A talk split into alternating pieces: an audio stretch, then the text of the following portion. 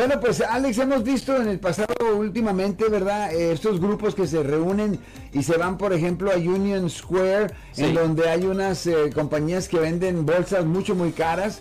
Dice Isabel que hasta más de 3 mil dólares cuestan algunas de esas bolsas. Oh, como Louis Vuitton y cosas así. Ajá, y entran y se las vuelan todas. Sí. Y, y luego se trepan en diferentes carros y se zafan. Sí. Si yo estoy manejando uno de esos carros y sé qué es lo que estoy pasando, me imagino que yo también estoy cometiendo un crimen. Ya, absolutamente. Todos están cometiendo una forma de ladronés o burglary bajo el Código Penal sección do- a ver, el 459 que conlleva una pena potencial de hasta 6 años en la prisión estatal.